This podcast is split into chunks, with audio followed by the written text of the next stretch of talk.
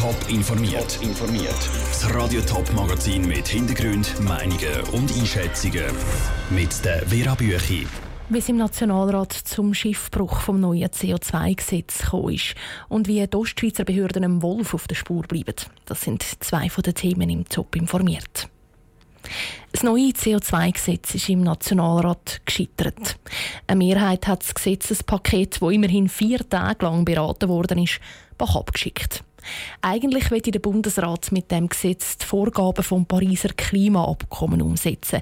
Dort ist die Schweiz dabei und es wäre das Ziel, dass die Klimaerwärmung verlangsamt wird. Michel Eckimann, das CO2-Gesetz war im Nationalrat ja von Anfang an umstritten. An was ist es dann am Schluss gescheitert? Ganz einfach gesagt ist es der eine zu weit gegangen und der andere zu wenig weit. Die SVP hat sich von Anfang an gegen das Gesetz gewehrt. So zum Beispiel gegen eine Abgabe auf Flugtickets und eine deutliche Erhöhung der Benzinpreise.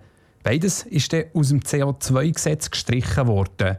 Und genau diese Verwässerung des Gesetzes hat dazu geführt, dass auch die Linken nicht mehr zufrieden waren, weil das Gesetz am Schluss nach ihrer Meinung zu wenig griffig war. Angenommen haben es nur die Mitteparteien CVP und FDP.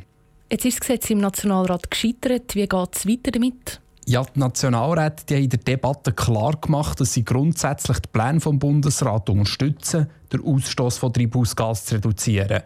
Nur weil sie das auch mit Massnahmen im Ausland und nicht zwingend nur in der Schweiz, wie das das Gesetz hätte vorgesehen. Das letzte Wort das ist aber noch nicht geredet. Das CO2-Gesetz kommt jetzt in Ständerat. Danke, Michel Ickimann. Vier Tage lang hat der Nationalrat also am Schluss um sonst diskutiert, total über zehn Stunden. Auf der Tribüne sind in dieser Zeit auch die Vertreter der Umwelt- und Naturschutzorganisationen geguckt. Und die sind nicht einmal unglücklich, dass der Nationalrat das CO2-Gesetz am Schluss abgelehnt hat. Das Gesetz sei so verwässert worden im Nationalrat, dass es Nein nur logisch sei, meint der Georg Klingler von Greenpeace. Bauchweh macht ihm mehr, wie die Schweiz jetzt als Land dasteht. Wir machen uns da lächerlich auf der internationalen Bühne. Das ist schon bis in Klimakonferenz in Katowice gedrungen, dass die Schweiz als reiches Land, das voranschreiten eigentlich jetzt äh, ein äh, absolutes Desaster hat veranstaltet. Der Nationalrat hätte sich in keinem zentralen Punkt können durchringen um den Klimaschutz wirklich zu verschärfen, meint auch der Patrick Hofstetter vom WWF.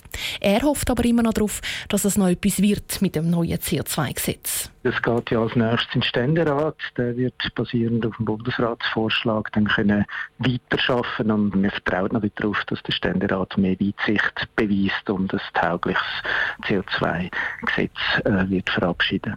Wenn das neue CO2-Gesetz in den Ständerat kommt, ist im Moment aber noch offen. Die Umweltschützer von Greenpeace kündigen jetzt schon an, dass sie gewisse Massnahmen auf anderem Weg durchsetzen wollen, wenn das Parlament nicht weiterkommt. Zum Beispiel mit einer Volksinitiative. Jetzt noch zu einem anderen Thema. Schon wieder ist am Morgen die Meldung aus der Ostschweiz gekommen, dass ein Wolf ein Schaf gerissen hat. Das mal zu operiert.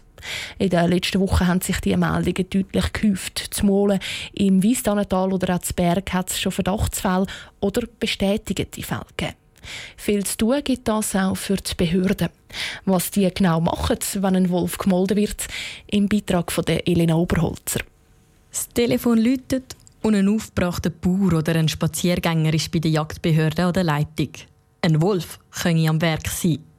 Für Dominik Thiel Leiter von Naturjagd und Fischerei im Kanton St. Gallen ist dann sofort klar, was die nächste Aufgabe ist. Da geht der Wildhüter vor Ort und tut die Spuren aufnehmen und tut dann entscheiden, ob es ein Wolf war oder nicht. In dem Fall hätte auch eine Speichelprobe genommen werden an dem toten Schaf, wo man nachher als Labor einschickt und hofft, dass man auch nachher das Wolfsindividuum erkennen, also unterscheiden, welches Tier das ist. Die DNA-Spuren werden dann eingeschickt und sollten dann zeigen, ob es schon ein bekanntes Tier ist vom Galanderudel zu Graubünden oder ob das Tier eingewandert ist. Weil meistens ist es schon von Anfang an klar, dass es ein Wolf war. So starke Biss, die mit einer Wucht gemacht worden sind, zeigen, dass es ein Wolf hat müssen sein. Als nächster Schritt werde entschieden, ob man die Leute informiert. Es gäbe nämlich ein Wolfskonzept. Die Bauern werden informiert über die Herrenschutzfachstelle. Die dann selber entscheiden, ob sie die Bauern informieren. Wir haben so gesagt, wir dann eine Medienmitteilung rauslassen, wenn etwas ist, ein Wolfsnachweis außerhalb äh, vom Galanda-Gebiet, wo man eigentlich fast nonstop eigentlich Wolfsnachweis hat. Zum Schluss werden die betroffenen Bauern für das gerissene Tier entschädigt. Dann ist der Fall für die Behörde erledigt und sie wartet auf die nächste Meldung, die reinkommt. Top informiert, auch als Podcast. Mehr Informationen gibt es auf toponline.ch.